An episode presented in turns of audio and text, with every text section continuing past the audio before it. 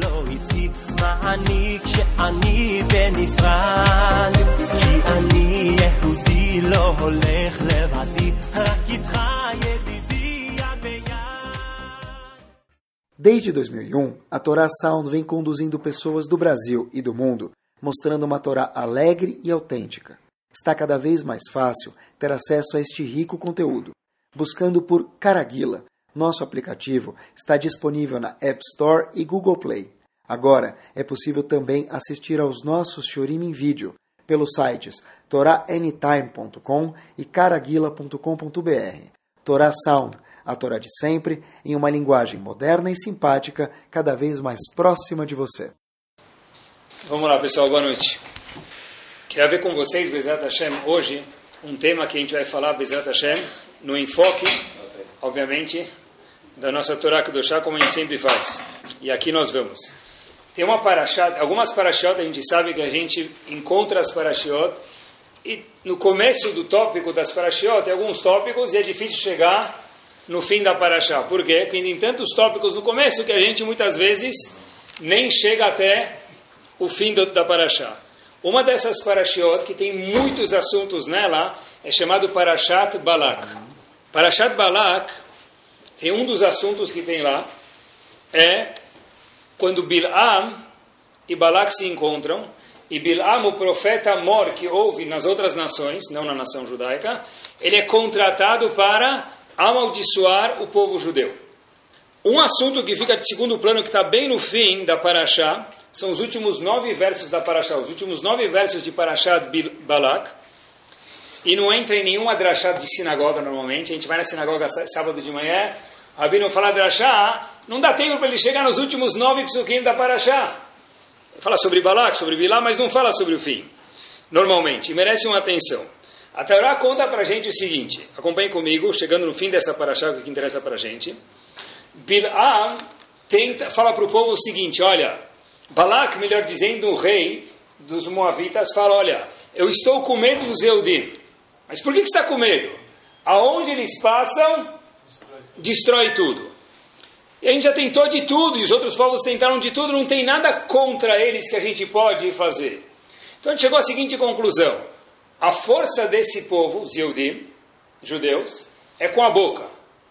Então o que a gente pode fazer é contratar você, Bilam, vai pagar bem, para defender nós que estamos, somos o próximo alvo, os Moavitas. E aí, Bezerra Hashem, a gente vai tentar boca contra boca, você, Bilam, profeta, contra ele, Moshe Rabbeinu, profeta. E ver se a gente consegue. Nada deu certo. Bilam tentou amaldiçoar o povo algumas vezes e nada dá certo. Até que no finzinho da Paraxá, últimos nove versos, Bilam tem uma ideia, fala o seguinte: já tentei de tudo, vamos tentar agora a última carta. Diz Bilam o seguinte: Eu sei que o Deus dos judeus, que é qual a gente está tentando combater para não ser atacado por eles, detesta uma coisa: imoralidade. Imoralidade sexual. Eu não consigo amaldiçoar eles. E eu preciso agora fazer o meu plano. Bilam foi contratado, eu, Bilam, dizendo, Bilam, lembrem que era um profeta de mesmo nível de Moshe Rabbeinu em potencial. Falou, não consegui amaldiçoar eles. Então vou tentar mexer no ponto fraco que é a imoralidade sexual. E aí, em vez da gente prejudicar eles que a gente não está conseguindo, o que a gente vai fazer? Vamos fazer eles se auto-prejudicarem. Como? Então Bilam falou o seguinte: Bilam pegou um grupo de moças muito bonitas e atraentes fisicamente e fez os Yehudim, tentou, caírem na mão dessas moças. Ele falou o seguinte: o nosso plano é o seguinte, disse Bilam para Balak. Se a gente conseguir que os Eudim caiam na mão dessas moças, o que a gente vai ganhar com isso? Hashem vai ficar bravo com eles, e por conseguinte, o que a gente vai ganhar com isso? Hashem próprio vai destruir eles. E eu, Bilam, não terei que amaldiçoar eles. Assim conta a Torá para a gente. Beleza? Chega de repente, no fim do Sefer Torah, no fim de Parashat Balak mais uma vez, quem foram essas moças que foram participar em tentar chamar a atenção dos Eudim de uma forma física? Está escrito na Torá que foram pessoas muito chiques e nobres dos Moavim, Falaram, a gente quer tentar, então pegaram pessoas muito, fora atraentes fisicamente, também pessoas muito da aristocracia da cidade de Moab, do país de Moab, dos Moabitas, daquele povo. Tentaram seduzir e não conseguiram. Até que, de repente, houve uma pessoa que falhou. Alguns falharam, houve um especial que também acabou falhando de uma forma diferente dos outros. Isso aparece no fim de Parashat Balak. Quem foi ele? O líder de uma das tribos, chamado Zimri Ben Salu. Líder de uma tribo quer dizer uma pessoa muito importante, politicamente, falando dentro da Torá Kedoshá, e também espiritualmente. Mas de alguma forma ou outra ele foi seduzido por essa mulher, e ele acabou caindo nas mãos dela. Ele era o líder de uma tribo chamada Shevet Shimon. Zimri era o líder da tribo. Ele foi flagrado com uma mulher e eles queriam falar: olha, o que, que a gente faz agora? O que, que nós e Yodi vamos fazer? A gente vai deixar ele cometer aqui adultério com ela ou a gente vai agir de alguma forma? Mas eles ficaram nesse impasse e falaram: peraí, a gente não pode agir. Quem tem que agir para castigar esse líder que teve relações sexuais com essa mulher? Quem tem que mover? Quem tem que reagir? Moshe Rabbeinu. Havia um senhor lá chamado Pinechas. Pinechas, quando viu isso, chegou para Moshe Rabbeinu e falou: Rav, com todo respeito, mas o senhor me ensinou uma vez no Shiur, o malachá que canaim pogimbó. Uma pessoa, quando vê um ato desse, ele está incomodado pela honra de Hashem, ele pode fazer o quê? Matar o homem por ter feito essa relação sexual proibida. Moshe Rabbeinu falou, eu te ensinei? Falou, sim, você me ensinou. Aí Moshe Rabbeinu falou, esqueci a Laha. Você tem razão. Então, quem vai agora matar Zimri por ter feito esse ato? Diz Moshe Rabbeinu, você mata. Por quê? O Talmud fala uma frase. Kraina de igrita e uliave parvanka. Vou traduzir para vocês, está em aramaico. A pessoa que lembrou da Laha, que leu a carta, ele que vai exercer a lei. Então, por conseguinte, quem matou aquele líder quando foi seduzido por aquela mulher bonita e nobre, chamada aquela mulher moavita, né, bonita, mas Zimri, que era um líder e pessoa importante, acabou infelizmente sendo seduzido. Quem matou ele? Pinchas e não Moshe Rabbeinu. Por que Moshe Rabbeinu não matou ele? Porque ele esqueceu Allah. Tá bom. Assim está escrito no Rashi Hazako Baruch. A pergunta que vem aqui, que ela é assustadora, é a seguinte. Como assim? Moshe Rabbeinu esqueceu Malachá? Se Moshe Rabbeinu esqueceu Malachá, nós estamos em apuros. Porque quem ensinou toda a Torá para Bnei Israel, para o nosso povo? Moshe Rabbeinu. De repente, Pinchas fala para ele, Moshe, Rav Moshe, precisamos matar esse homem. Esqueci a Malachá, já que você lembrou, você que execute. Mas como assim? Como pode ser que Moshe Rabbeinu esquece o Malachá? Esqueci? fui brando, então você, Pinchas, que execute. O mesmo homem, o mesmo Moshe Rabbeinu, difícil de acreditar, que quando houve o pecado do bezerro de ouro, ele passou 40 dias e 40 noites antes de escutar o pecado do bezerro de ouro. Com quem? Com Hashem. Trazendo a coisa mais preciosa para o mundo, que já era parcialmente espiritual e parcialmente material, que eram as tábuas da lei. Moshe Rabbeinu chega, vê isso, vê o bezerro de ouro, fica muito chateado, pega as tábuas da lei e trá, joga no chão. Foi bem corajoso para fazer isso. E de repente aqui Moshe Rabbeinu vê algo que não é menos grave. Um líder de uma tribo tendo relações físicas em público com uma mulher em público, e Moshe Rabbeinu fala, não sei o que fazer. Como assim você não sabe o que fazer? É o mesmo Moshe Rabbeinu? E como pode ser que ele esqueceu uma lei? Difícil mesmo de, de entender essa, essa parte. E é importante a gente abordar, porque tem um assunto, acho que bastante legal para a gente aprender, mas mais do que isso é que muitas vezes na Torá, quando a gente estuda, quando a gente chega na drachá da sinagoga, o Rav, com todo carinho, não tem tempo de chegar aí, porque tem tantos sukimantes, são os últimos nove versos de Parashat Balak. A gente vai desenvolver Bezerra Hashem um tema por aqui, e a gente chega na resposta daqui a alguns instantes, se Deus quiser. É o seguinte, normalmente a gente, quando estuda alguma coisa, eu tento não trazer esse tipo de passagens aqui que são difíceis de entender, mas aqui não dá para não abordar isso para responder essa pergunta. É o seguinte: Mesmo que a gente não vai entender talvez 100%, mas é uma coisa que existe tem muitos livros que trazem isso, então eu vou contar para vocês. O Shlach Kadosh traz em nome do Zohar o seguinte. Só para a gente entender quem foi o Shlach Kadosh, ele viveu mais ou menos em 1600. Ele foi Rav em Frankfurt e depois foi Rav em Praga. E por último, ele foi enterrado em Israel porque ele passou o fim da vida dele em Israel. Quem for hoje para Tveria, perto do túmulo do Rambam Maimonides, lá está enterrado Shlakadosh. Shlakadosh traz em nome do Zohar algo espetacular que aconteceu durante a Kedat Yitzhak, durante o último teste de Avram Avinu, quando ele foi requerido matar seu filho, que no fim quase matou. Imaginem só, Avram Avinu, 99 anos fazendo Brit Milá. Sem anestesia, e quem fez Brit Milá em Avram Avinu, quem fez a circuncisão nele? Ele mesmo. Não dá nem para entender. Pessoa de, de, de 10 anos fazer, de 20 anos, de 99 anos fazer, não dá para entender. De repente, 100 anos de idade, ele já está com Brit Milá feito. Hashem fala, agora você pode dar luz para o progenitor segundo dos avós, Yitzhak. Yitzhak agora, 37 anos depois, tem 137 anos. Akedat Yitzhak. Último teste que Avram Avinu precisa passar.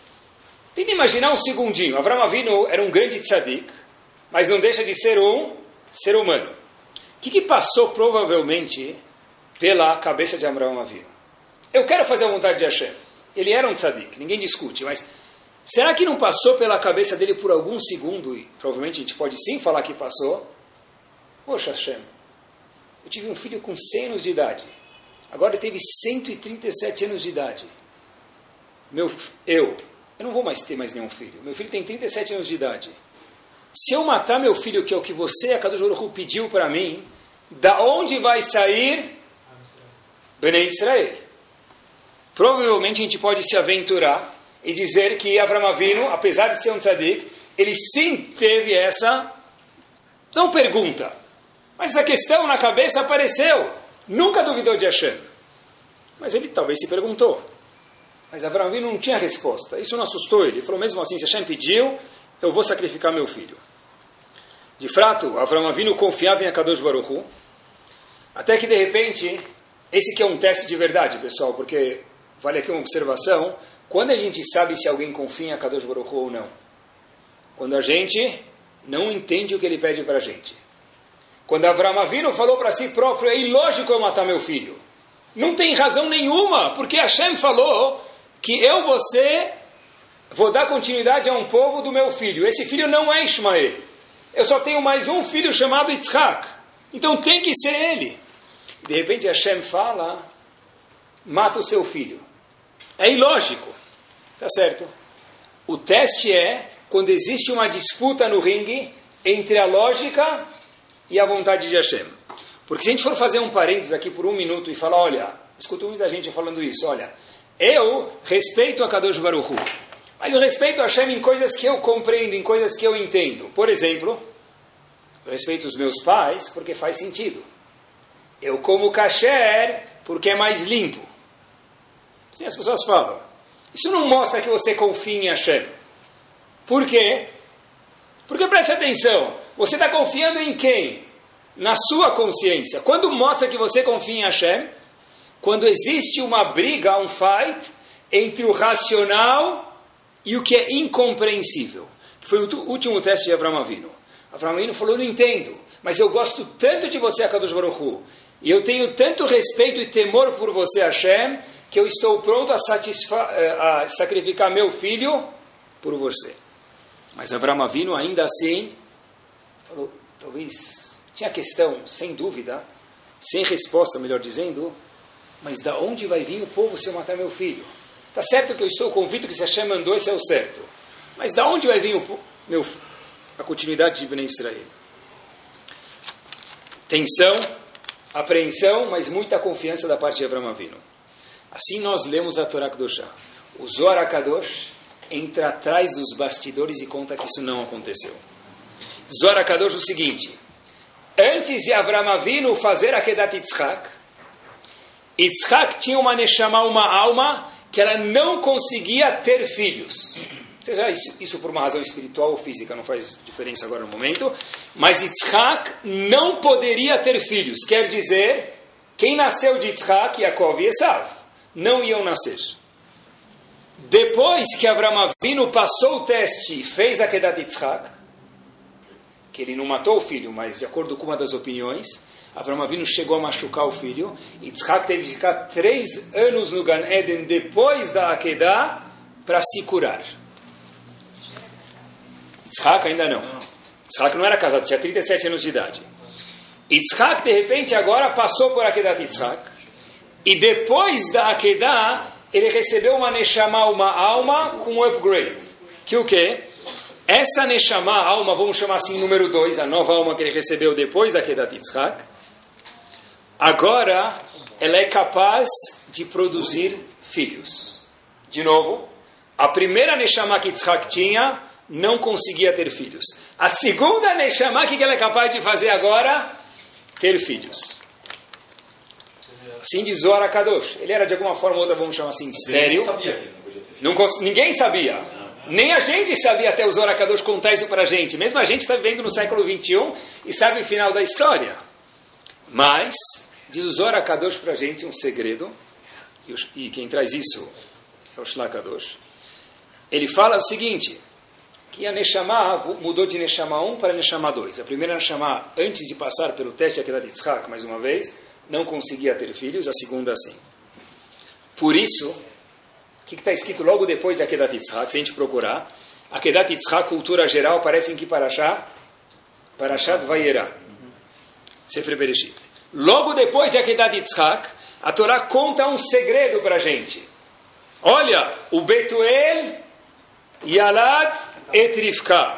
Betuel teve uma filha chamada Rivka, e essa filha a gente sabe que é a segunda matriarca, ou seis e meia dúzia, a mesma coisa, esposa de Yitzhak. Por que a Torá conta para a gente isso logo depois? Porque agora que Yitzhak fez a Akedah, ele casou com quem? Nasceu quem, melhor dizendo? Rivka. Essa mulher só ficou propícia a ele depois do que? Da Akedat Yitzhak. Quer dizer que Yitzhak nunca ia casar com Rivka. Ele só foi capaz de ter o poder de reproduzir. E também ter essa esposa que ele teve, Rivka depois da Kedah. Fato é que tinha uma diferença de 37 anos entre Yitzhak e Rivka. Yitzhak casou com 40 anos. Quantos anos tinha Rivka? Três. Porque ele tinha 37 anos em Akedat Yitzhak. E ela só nasceu quando? Ela só nasceu quando? Depois da Akedah. Ela só nasceu depois da Kedah. Porque agora que você, Yitzhak, passou por Akedat Yitzhak, você merece ficar e merece ter o poder de ter filhos. Agora está pronto para essa esposa. Quer dizer, um segundo antes da Akedah, qual pergunta que Avram Avinu possivelmente tinha na cabeça dele? Se eu fizer Akedah, eu vou fazer porque Hashem mandou e eu amo Hashem e temo ele. Mas, a pergunta sem resposta era qual? Ibn Israel, da onde vai sair? Quem vai ter filhos? E que continuidade meu povo vai ter? Hashem me prometeu uma continuidade. Diz o Arkadosh para a gente, você não entende nada. Justo por causa da Akedah, Yitzhak teve o Koach, a força de Leuli de ter filhos, e justo por causa de passar pela Akedah, nasceu Rivka, que ele ia, acabou casando com ela. Se não fosse a Akedah de Yitzhak, ele nunca ia casar com Rivka. Daqui, tem um livro chamado Orgedalial, quem escreveu ele foi um Rosh Hashivá em Nova, em Nova York. Ele disse para a gente o seguinte: Veroim Mizé. A gente vê dessa história, faço questão de ler para vocês. Mussar Askel Gadol. Algo genial. Uma lição, um ensinamento, uma pérola grande. Mesmo que a gente não entenda de verdade como mudou a Neshama, eu falei para vocês isso, mas Zora Kadosh falou, o que a gente consegue entender vale a pena. Que Avram Avinu Hashav, Avram Avinu pensou que Beakedat nitvatel avtacha que Beitzchak karele hazera. Hashem mandou eu matar meu filho, eu vou fazer isso. Mas eu acabo de perder a promessa do quê? Que esse filho vai dar continuidade ao povo. Porque se eu vou matar ele, não tem como dar continuidade. E diz Rav Gedali Ashor, Ve'aderaba, pelo contrário. Mitoch Maasezeh, pelo fato de Avram Avinu fazer a Kedah, participar na Kedah, acreditar em Akadosh Baruch Hu, nascer Yitzhak Raul Leoli. Só agora Yitzhak consegue ter alguém chamado Yaakov e Esav, doze tribos, e nós sentados aqui hoje presentes. E do ilógico, assim explicou Zorakadosh, que saiu a coisa mais lógica do mundo. Nós aqui presentes. Se não fosse a Kedat Yitzhak, não teria povo judeu. Sério? Eu pensei que se não fosse a Kedat Yitzhak, não ia sobrar nada do povo, porque ia matar Yitzhak. Zor, você não entendeu nada. Se não fosse a Kedat Yitzhak, não ia nascer e ficar. E ele também não ia conseguir ter filhos, fisicamente não ia ter essa força de ter filhos. Outro dia, estava em algum local e tinha uma pessoa muito entendedora, e Chokhmah a gente sabe que existe, sabedoria a gente sabe que existe, no mercado financeiro falando, estava conversando com uma pessoa do lado, uma pessoa que entende muito de mercado financeiro, conversando com uma pessoa do lado. Então, um conversando com outro, estava lá do lado. De repente, Terminou o comentário de fulano com ciclano, uma pessoa vem para mim e fala, olha, Rabino, você escutou toda a sabedoria desse... Falei, escutei, parece bem confiante e tal. Falou, ele sabe muito mesmo. Mas vou te contar uma coisa. Ele sabe muito, mas vou te contar um segredo. Ninguém sabe nada. Quando eu escutei isso, eu falei, é isso que o Zora Kadosh para a gente. A gente acha que sabe muito, meus queridos, mas ninguém sabe absolutamente nada. Você achou quando você leu a Paraxá, se você estivesse vivendo a Paraxá de verdade, você ia estar suando? Israel vai matar o filho, um dos momentos mais comoventes no Sefer Torah. Vai sobrar o quê? Hashem fala, você não entendeu nada. É justo porque ele encostou a faca em Yitzhak que sobrou tudo. Nós entendemos e temos que entender uma coisa: que nós não conseguimos entender quase que absolutamente nada. Ninguém sabe o que vai acontecer exatamente. A gente pode tentar, pode fazer, mas ninguém sabe de verdade o que vai acontecer. Isso é um ingrediente indispensável para a vida de um Yehudi. Saber que ele não sabe tudo. Saber que ele sabe muito pouco. Quando a gente fala de emuná e confiança, a gente sempre tenta entender. Eu já escutei muito o shirim de emuná e a gente pensei muitas vezes assim junto, a gente pensou muitas vezes. Eu tenho que confiar em Hashem. Talvez hoje eu pensei que o novo leque de emuná e confiança de Akadosh Baruch Hu é entender que nós não entendemos nada. Isso também faz parte integrante de emuná, confiança em Akadosh Baruch Hu. A gente sim tem que tentar entender alguma coisa, mas saber que no fundo a gente não entende nada. Quando uma pessoa tem uma pergunta na vida, a gente tem muitas perguntas. Poxa vida, eu fiz tudo tão certinho, por que Kadosh Baruch me deu esse tapa? Justo agora que eu comecei a melhorar naquele assunto, naquele assunto a Kadosh Baruch me deu um beliscão. Poxa, eu comecei a melhorar com minha esposa, com meu marido, e lá deu um buraco. Eu comecei a melhorar no meu macer e justo lá eu tive um problema financeiro. É incompreensível isso. Então, que é difícil é, nós somos seres humanos, a gente tem todo o direito de ter sentimentos. Mas a gente tem que lembrar o Yehudi tem que lembrar, isso é parte da imuná, é trabalhar, fazer musculação. Na nossa imuná é que a gente vai ter perguntas e muitas perguntas não vão ter resposta imediata. A gente vai ter outras perguntas que a resposta vai demorar alguns anos. E vai ter outras perguntas que eu vou falar para vocês com carinho, que a gente nunca vai ter resposta enquanto a gente está em terra. Mas por quê? Quem consegue entender por que tal coisa na França? Alguém entende? Por que tal coisa em Israel? Por que tal coisa em tal família? Não dá para entender. Quem falar que entende para a gente, provavelmente, na maioria dos casos, é um grande charlatão. Porque as contas de Akadosh Baruch nós não entendemos. E é importante eu de entender que não tem nada errado em não entender as contas de Akadosh Baruch no mundo. Isso faz parte da Emuná de Hashem, igual que a gente viu na história de Akedat Yitzhak, que exatamente no enfoque do Zohar Kadosh contou para a gente. Mas a gente precisa saber que o que? Tudo tem um porquê.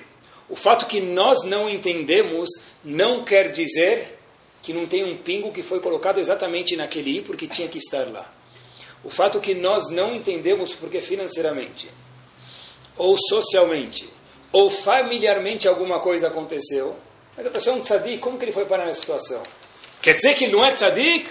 Deus me livre, a gente não pode julgar ninguém. A maioria das pessoas sim são tzadikim. Então por que aconteceu isso? A resposta é que nós não sabemos mas temos que aprender também a pensar que sim tem um porquê. Algum dia a gente sim vai entender isso. Está escrito no Passuco na Torá, Tamim Tirie im Hashem Elokecha. O Yehudi tem a obrigação de ser íntegro com a Kadosh Baruch. O que quer dizer Tamim Tim Hashem Elokecha? Como a gente traduz isso na prática? Rashi fala para a gente, não procure entender o futuro. Mas por que tal coisa? Eu quero saber o que vai acontecer. Quero ler a xícara do café. Quero ler o pé. Pé não, porque pode tirar a mão, né? Quero ler a mão. Mas isso não é para gente. Mas como eu quero descobrir? Tamim tiei Hashem lokecha. O Yehudi tem que ser íntegro com Hashem. Mas eu tenho perguntas.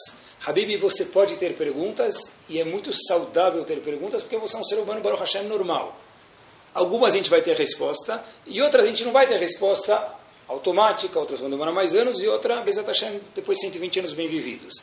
Agora a gente tem que saber que nem tudo tem resposta para a gente, mas tudo tem uma razão específica de acontecer do jeito que acontece. A Kadosh Baruch obviamente, que não pode nem falar isso, não erra em nem um grau no julgamento. Olhem como interessante como a gente não, não entende nada que a Hashem faz no mundo.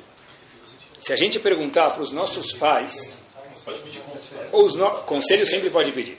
Se a gente for perguntar, voltando para os nossos pais, ou para os nossos avós, como que você veio parar no Brasil? Quem é Ashkenazi, provavelmente, então o pai já nasceu no Brasil, então vai ter que perguntar para o avô. Quem é Sfaradi, que veio depois, já dá para perguntar para o pai. Pai, como o senhor veio parar no Brasil? O que ele vai falar para você? Por que você fugiu de Hala? Ou por que você fugiu da Polônia? Ou por que você fugiu da onde você veio? Ele provavelmente sabe que ele vai falar, eu tinha uma prima que eu escutei que uma vez mandou uma carta, que morava não sei aonde, ou a irmã da cunhada de não sei quem morava aqui, eu acabei vindo para cá. Sério? Sim. E aí o que aconteceu, pai? Eu acabei conhecendo tua mãe, num Brit Milá, a tua avó da prima de não sei quem apresentou tua mãe para mim, e eu acabei. E aqui você está. Mas como assim? É, não tem lógica nenhuma. Porque eu estava na dúvida se eu vinha para o Brasil ou se eu ia para outro lugar. Eu acabei vindo para cá. Não tinha uma razão forte de vir para cá. A maioria das histórias que a gente escuta não tem uma razão forte. É que eu tinha um primo que morava não sei aonde, eu, talvez me ajude, eu acabei nem vendo ele. Cheguei aqui, fiquei uma semana na casa dele, depois tive que me virar sozinho, porque ele também não tinha como me receber tão bem. Quer dizer, a história do mundo dos nossos pais, se a gente for ver, ou dos nossos avós, precisamos dar um passo para trás, a gente vê que, por que aconteceu, não sei exatamente. Tá bom, e aqui estamos a maioria das pessoas, se a gente for ver também muitas vezes, por que, você trabalha onde você trabalha? Eu não comecei trabalhando aqui. Eu primeiro fui num emprego, depois fui parar em outro, acabei hoje aqui. Não, porque eu estava num cliente, o cliente me apresentou, alguém abriu um negócio novo, nem sei te explicar direito. É assim que a Shem faz o mundo. nem sei te explicar direito porque você casou, porque você nasceu, porque eu vim morar aqui, porque eu trabalho lá. Por quê? E a Kadosh Baruch está falando, tem alguém aqui que confia no mundo, um eu maiúsculo, eu vou orquestrar tudo do jeito perfeito. Nem sempre, querido, você vai entender o porquê é assim. Mas que é perfeito é. Um passo adiante, acompanhe comigo alguns exemplos fascinantes. Por que, que os irmãos venderam Yosef para muitos comerciantes até que ele chegou no Egito? Por que venderam Yosef? Que que eles, qual era a finalidade dos irmãos venderem Yosef? Eu quero me livrar dele, só que não, um dos irmãos falou: Puxa vida, não, não vamos matar. Fica mal. A gente ganha um troco. Então, apesar que eram pessoas nobres, mas um erro pequenininho, porque eles eram tzadikim, teve. A gente quer se livrar de Yosef. Chega desse. Ele fica sonhando que ele vai dominar sobre a gente. Chega, vamos vender Yosef. Tá bom? Para ó, um outro exemplo. O que, que ele fez? Fez decretos para quem? matar todos os meninos, depois matar todo mundo, mas inicialmente matar todos os meninos. A filha de Faraó, o que, que fazia? Prezava a lei do, do pai. Cuidar, o pai mandou, está mandado. Terceiro exemplo. Haman falou o seguinte na história de Purim. Terceiro exemplo. Vamos matar Vashti, Haman que deu conselho para Hashverosh. Para quê? Porque assim eu vou conseguir entrar no poder e eu vou virar o Big Shot dentro da maior potência do mundo. O império do mundo era o império de Ahasverosh. Ele dominava sobre 127 países. Era o mundo aquilo. Tá bom? Isso é o começo da história. Vamos voltar para os três exemplos. Esses três exemplos da história, que curioso. Yosef virou o quê? O, o dono do mundo. Quem era mais alto do que Yosef? Só o faraó. E o faraó tinha um título nominal. Quem comandava o mundo inteiro, politicamente, economicamente, socialmente, todos os entes possíveis, quem comandava o mundo? Yosef. Como ele chegou lá? Merci beaucoup, meus irmãos. Se não fosse que vocês tivessem me vendido, algumas vezes eu nunca ia ser o senhor Yosef que eu fui. Eu tenho que agradecer vocês. Quando Yosef se revelou para os irmãos, que ele falou para os irmãos? Thank you very much. Merci beaucoup. Graças. Mas os irmãos nem acreditaram no obrigado. E falou, eu tenho que agradecer vocês. O plano mor de eu virar um líder só aconteceu por causa de vocês. Se não fosse vocês, eu não teria sido vice-rei. Vocês alimentaram o meu sonho. Bátia, que era filha de Faraó, foi cuidar dos planos do Faraó. Quem trouxe Moshe Rabbeinu para o palácio? Bátia, filha do Faraó. O nome de Bátia não era Bátia. Vocês procurarem no Midrash, qual era o nome da filha do Faraó? Turmus. Turmus. Turmus. Bátia chamava Turmus. Como a gente conhece ela? Bátia. O que, que é Bátia? O que, que é Batia, meus queridos? Bat, filha, Yud Kei, filha de Hashem. Como Batia virou filha de Hashem? Ela é filha do faraó. Não, você acha que ela é filha do faraó, mas ela é filha de Hashem, porque ela falou, eu vou cuidar desse menino. Sério? Obrigado, Batia. Você que queria ir contra em algum momento e foi cuidar do seu, das leis do seu pai, se não fosse você, ninguém teria salvo a gente do Egito. Quem pagou a escolaridade de Moshe Rabbeinu. Moshe Rabbeinu na escola. Tinha cantina, tinha perua para ir, perua para voltar, tinha vale lanche, tinha décimo terceiro, tinha taxa de material. Quem pagou todos os custos de Moshe Rabbeinu? Faraó! Eu não estou entendendo. Você quer acabar com o povo e você paga os custos dele? Embaixo do seu nariz ele cresceu? Esses três exemplos a gente vê que a gente não entende nada no mundo. E o último exemplo que a gente mencionou foi quem? Vasti. Aman disse: Eu vou matar Vasti para colocar outra mulher no poder e aí eu vou dominar. Sério, ele subiu bastante de posto, mas no fim, quem foi enforcado com todos os filhos? Quem foi morto? Aman. E justo porque você, Aman, matou Vasti, entrou quem no poder? Esther acabou salvando todo o povo. Quer dizer, esses três exemplos, mais uma vez, mostram que a gente não entende absolutamente nada nesse mundo. A gente olha para trás e ri. Mas na hora, quando a gente está passando pelo sufoco, é muito difícil. Tá certo? A gente pode sentir um certo azedo dentro, a gente tem que entender que a gente, de fato, não entende quase nada do mundo, mas a Kadosh Baruch coloca o pingo em cada aí, porque assim tem que ser, e nada é por acaso. Uma vez, eu vi uma frase bonita, acho que tem a ver com emuná, já que a gente está falando nesse enfoque de emuná, de confiar em Kadosh Baruch Você pergunta para a pessoa, como vai? Alguns falam, hum, hum. o mais tzadik, já que ele fala, Baruch Hashem, aquele Baruch Hashem que podia estar melhor. Minha filha estuda na Inglaterra, e ela me falou um quote que ela escutou no Shur, um dos rabanim da, do seminário que ela está, falou o seguinte, se pudesse estar melhor, estaria. Repito, se pudesse estar melhor, estaria. Quer dizer quando alguém te pergunta como vai, você pode querer tentar melhorar, não tem problema nenhum. Que Bezat Hashem faça Tfilah, Hashem melhore cada vez mais. Mas como vai? Poderia estar melhor? Isso é falta de confiança em Hashem. Se pudesse estar melhor, a Kadosh Baruch ia fazer estar melhor. Se agora não está do jeito que você quer, porque é assim que deveria estar. Ah, então por que de verdade está assim? Boa pergunta. Repete a frase, desculpa. Se pudesse estar melhor, estaria. Por que então Hashem fez acontecer tal coisa com fulano, ciclano? Talvez sejamos nós a pessoa. Boa pergunta. Não sei. Difícil responder. Isso acho que é importante para a gente, e a Torá tem que responder tudo, inclusive isso. Porque a situação, para aqueles que ainda moram aqui, né? Moram no Brasil, por que, por que, que tem essa crise? De novo, estão falando que 2016 vai ser pior que 2015, estão falando, estão falando. Então, a primeira coisa que é desconfortável, se alguém falar Baruch Hashem é bom, então, coitado, essa pessoa não está sendo sensível. Poxa vida, você está trabalhando, você fala para ele, tá bom? Não tá bom, tá difícil. Tem que ser compreensível, óbvio. É óbvio que está desconfortável. Mas 2016 vai ser. Quem pode falar isso? Um navio pode falar isso. Tudo previsão. Aman preveu, Paró preveu, o nosso avô preveu que ele ia morar em tal lugar e mora hoje aqui. Você preveu que você ia trabalhar em tal lugar e você trabalha em outro emprego, provavelmente. Ninguém entende quase que nada. Tem uma certa lógica e um pouco tem. A gente tem que tentar entender e se proteger o máximo possível. Mas entender de verdade ninguém entende nada. Por que Hashem fez isso que ele está fazendo com a gente, essa crise econômica no Brasil? Não sei. Mas, como fiz, aconteceu em outras crises, lembra disso. Em 2010, 2011, você riu de 2008.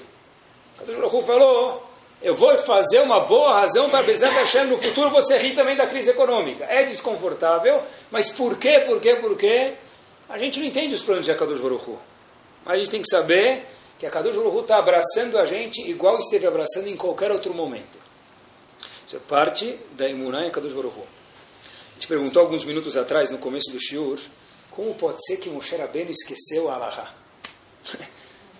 Pinehas, o que aconteceu? Mata ou não mata? Pinehas perguntou, tem que matar Zimri ou não? Porque ele está cometendo adultério com uma mulher em público. Moshe Rabbeinu falou, esqueci a Alaha, esqueci a lei. Sério? Esqueci a lei. A gente perguntou como ele esqueceu a lei. Moshe Rabbeinu, se ele esquecer a lei, a Torá inteira está em perigo. Talvez ele esqueceu outras coisas também.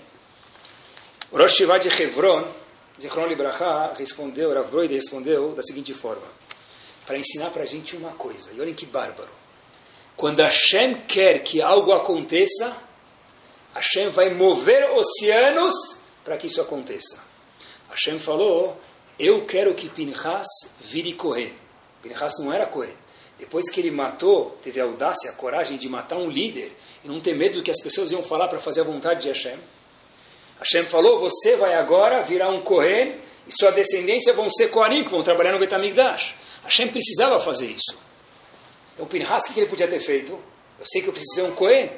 Artimanhas, truques, ir no mikve, colocar óleo embaixo da orelha, fazer segulot. Hashem falou, não faz nada. E Pinhas não fez nada. Hashem falou, olha, quando alguma coisa tem que acontecer, eu vou fazer algo que é quase impossível. Inclusive Moshe Rabbeinu esqueceu uma alahá, para quê? Para que você, Pinhas, possa ser o correr. Quer dizer, quando uma coisa tem que acontecer, com o Yodi ela acontece. Se a parnassá da pessoa precisa vir, Hashem vai mandar. A gente tem que se esforçar, mas do jeito honesto. No momento que a pessoa apela para a desonestidade, no momento que a pessoa apela para perder a confiança em Hashem, ele esqueceu disso. Hashem está contando para a gente, olha, Pinhas, Pinhas só virou Pinhas porque Moshe Rabbeinu esqueceu uma alahá, mas Moshe Rabbeinu vai esquecer uma alahá. Hashem fala, eu vou mover oceanos para que as coisas aconteçam. Quando alguma coisa tem que acontecer, Atzat Hashem Hitakum. A vontade de Hashem, ela sempre é estabelecida. Escutei uma história que ilustra isso muito bem. A gente sabe que em Yom Kippur, todas as averot são apagadas. Se a pessoa faz chuva de verdade menos um segmento de Averot. Que tipo de Averot que não é apagado, inclusive em Yom Kippur? Averot, erros, condutas não dignas entre uma pessoa e o semelhante dele. Se ele deve dinheiro para o outro, se ele ofendeu o outro, não adianta ele ficar balançando lá. Já fala, eu te, eu te perdoo, mas não é para mim que você tem que pedir perdão, é para ele também. A história se passa em Bnei Brak, história verídica. Ras Zilberstein contou essa história. E Aconteceu com Talmud Raham, um sábio que morava em mora em Brebrak. Ele tem muitos livros, ele escreveu, uma pessoa muito erudita no mundo da Torá. Esse sábio conta que o costume dele, a gente sabe, cada um tem um barbeiro que ele vai. Só está acostumado a cortar cabelo num barbeiro específico. Ele sempre vai no mesmo. Ele já sabe, aqueles que ainda têm cabelo, querem cortar do jeito certo, e aqueles que não têm cabelo querem escutar o barulho da tesoura. Então, da boca sempre vai no barbeiro específico. E esse Eudi, também em Bnei que é sempre no mesmo barbeiro. Só que era um pouquinho diferente. Israel tem pessoas que fazem um bico, uns barrorim jovens, eles cortam o cabelo. Então, esse indivíduo falou, olha, vem à minha casa, passa a máquina 3, 4, um minuto, Hamishash Kalim, e resolve a parada. Então ele conta que faz alguns anos, ele e a família, esse autor, esse Talmud Raham, sempre cortava cabelo com, com fulano, em casa. Esse era um costume. E a gente sabe que Erev Rosh Hashanah, é bom a pessoa cortar cabelo. Então ele chamou aquele jovem para cortar o cabelo dele e falou: Vem cortar meu cabelo hoje. Ele conta que esse jovem nunca atrasava. Passou um minuto, dois, três, ele falou: Ele nunca demorou um minuto nos últimos anos. Passou 20 minutos, ele liga para o barbeiro, não era de Sevilla, mas ele liga para ele e fala: Olha, e aí, Habibi? Puxa vida, eu esqueci que a gente tinha marcado, desculpa. Tá bom, acontece, nunca demorou a primeira vez, tudo bem. A série tem Metchuvá, passa o Rosh Ele falou, quero cortar o cabelo, pelo menos antes de Yom Kippur. Liga de novo para o Bahur, o Bahur fala, tô indo. Segunda vez, Bahur não chega, o barbeiro não chega, ele fala, e aí? Fala, puxa vida, esqueci de novo. Falei, tá bom, se você esqueceu duas vezes, provavelmente vai esquecer a terceira, eu quero cortar o cabelo de Yom Kippur. Não vou ter uma outra chance. Eu vou ir até o barbeiro. Então ele conta que ele desceu em Bnei E ele foi até o, foi no caminho do barbeiro. Só que ele falou, olha, eu tenho uma eu tenho, eu queria ir no barbeiro. Então ele pegou e foi no barbeiro, sentou lá. Primeira vez, o barbeiro não conhecia ele e tal, o corte não deve ser muito diferente, né? Corta aqui, corta lá, não pode cortar as peotas, ele já sabe lá o barbeiro. Ele está esperando para chegar a vez dele para cortar cabelo, está sentado esperando a vez dele no barbeiro. De repente, entra um Yehudi, abraça ele e fala, oh, vem aqui! Você deve ter enganado. Ele falou, vem aqui. Tirei ele do barbeiro e falei, eu preciso te agradecer. Agradecer a Shem e agradecer você que você veio cortar cabelo aqui. Meu amigo, você deve se confundindo, eu nunca vim aqui, eu nem sei quem é você. Ele falou, você não me conhece, mas eu te conheço. O que aconteceu? Você não lembra, mas alguns meses atrás, nós estávamos os dois no Kotel Amaravi, na Tahaná, no ponto de ônibus perto do Kotel Amaravi. E a gente estava esperando, a gente estava pegando aquele ônibus Mispar errado número 1, um, e eu vi a fila e eu estava com pressa, você estava na minha frente.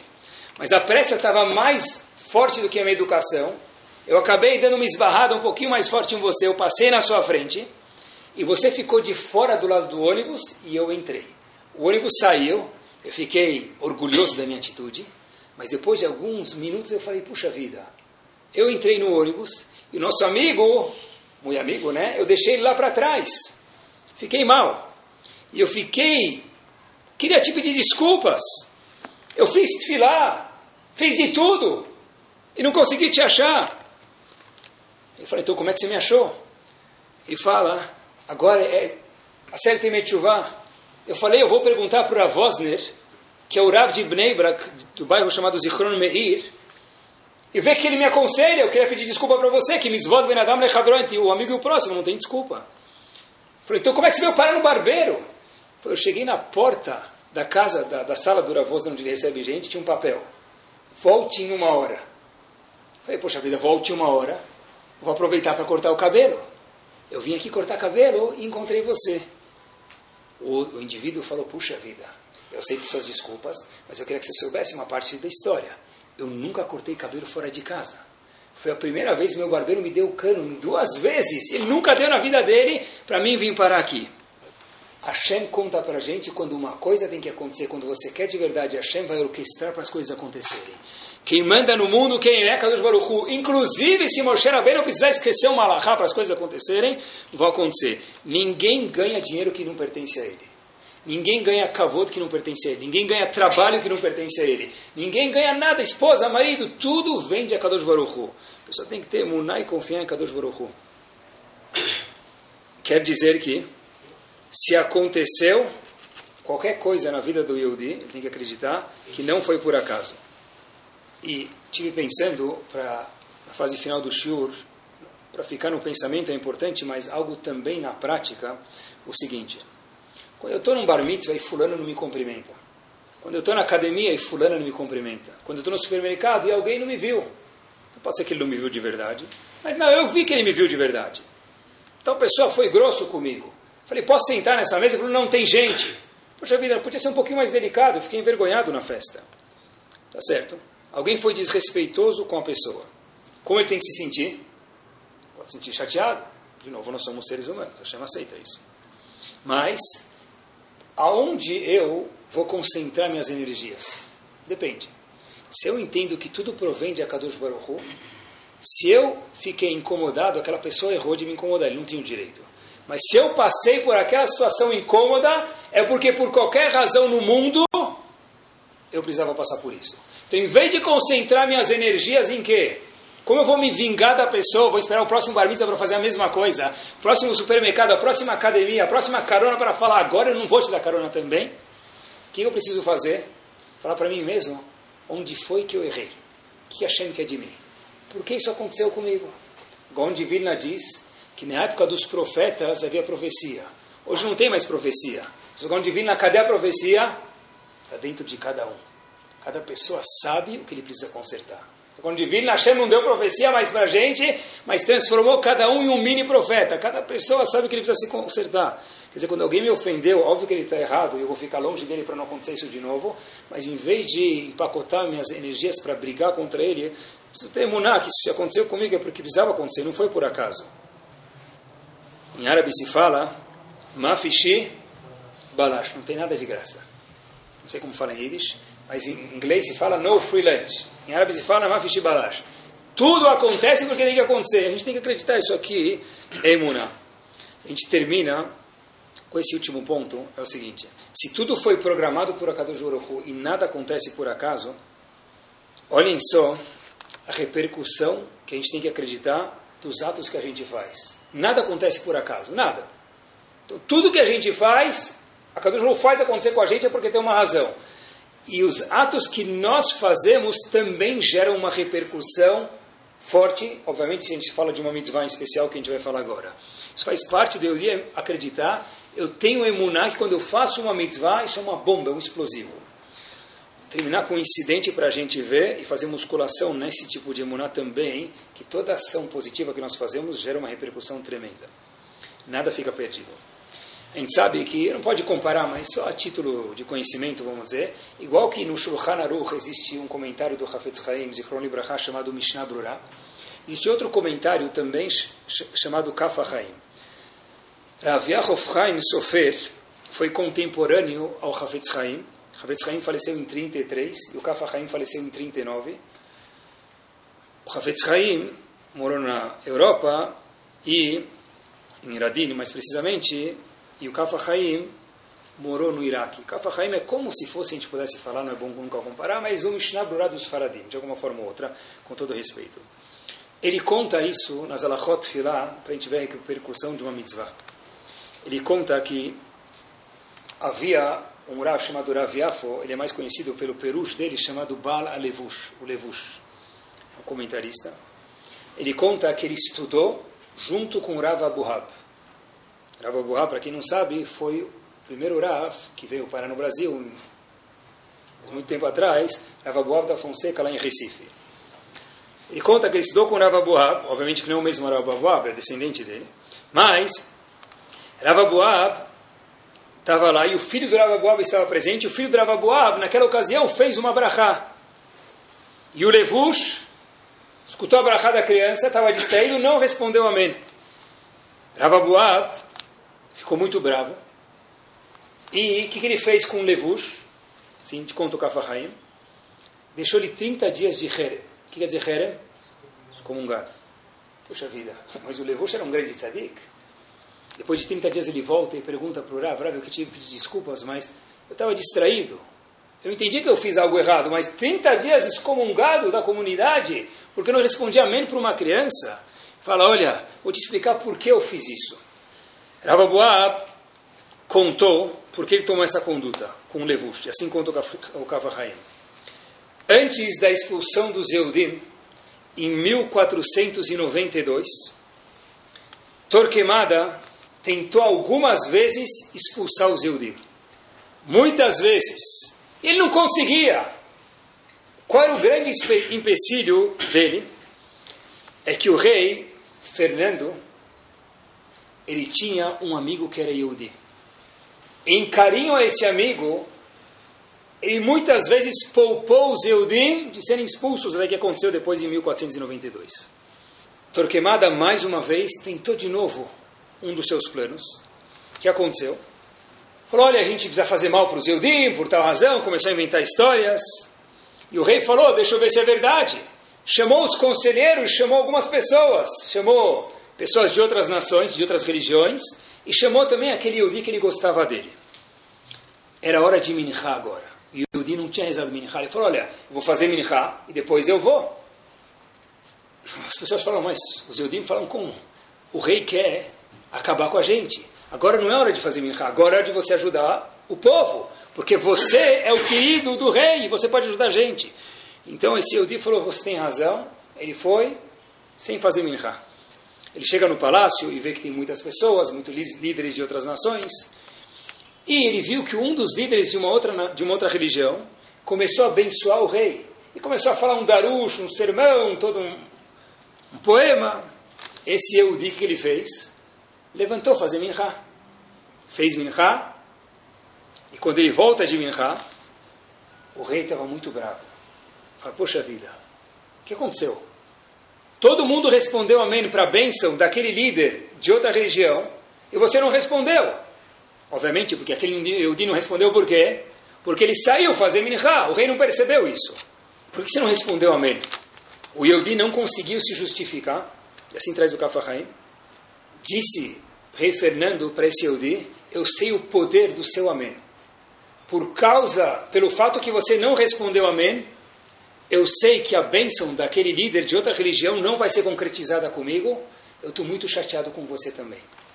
E uma vez que ele ficou chateado com aquele Yehudi, que era o teddy bear do rei Fernando, os Yehudim foram expulsos, assim quanto o Kafahaim, em 1492.